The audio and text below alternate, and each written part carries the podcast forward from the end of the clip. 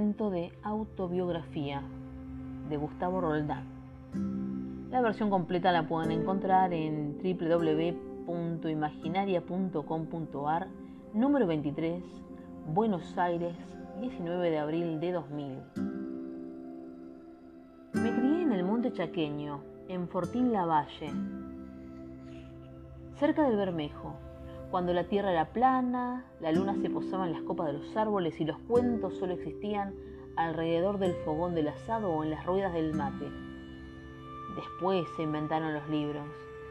O tal vez antes, pero yo no lo sabía. Solamente sabía muchos cuentos, de esos que después me enteré de que se llamaban populares, que iban pasando de boca en boca y de oreja en oreja. Cuentos del zorro, del tigre, del quirquincho, de Pedro Urdemales, de pícaros y mentirosos, del lobizón y de la luz mala. Claro que esos cuentos nunca eran del todo cuentos.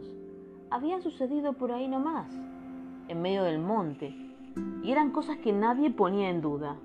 Yo tampoco. Cuanto menos lo esperaba, me llegó la hora de ir a la escuela y nos fuimos al pueblo. En los pueblos el tiempo pasa lleno de ocupaciones importantes. Se está rodeado de amigos para jugar a las bolitas, remontar barriletes, hacer bailar trompos, jugar a la pelota, andar en bicicleta.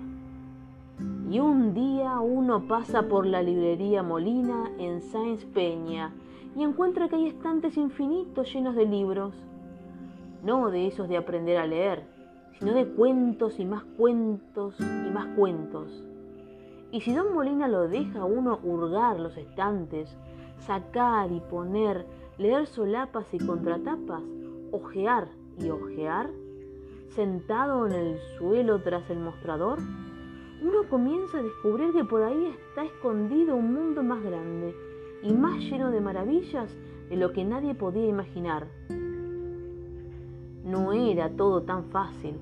Había cada cosa aburrida que ni te cuento, pero con un poco de suerte y bastante de paciencia aparecían aventuras increíbles. Me estás jodiendo la concha de todo.